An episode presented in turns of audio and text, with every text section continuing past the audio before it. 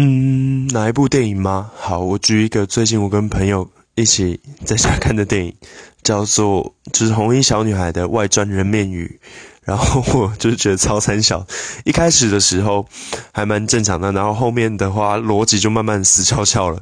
然后一开始就是先就是说他以前的话都会跟民俗有点挂上钩。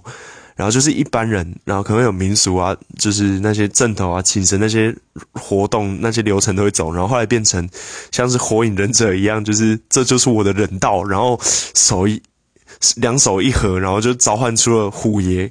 我就觉得后面就真的变得非常玄幻，就超级三小的。然后故事的逻辑非常的奇怪，所以这个的话，如果我在电影院看的话，我应该会拂袖而去吧。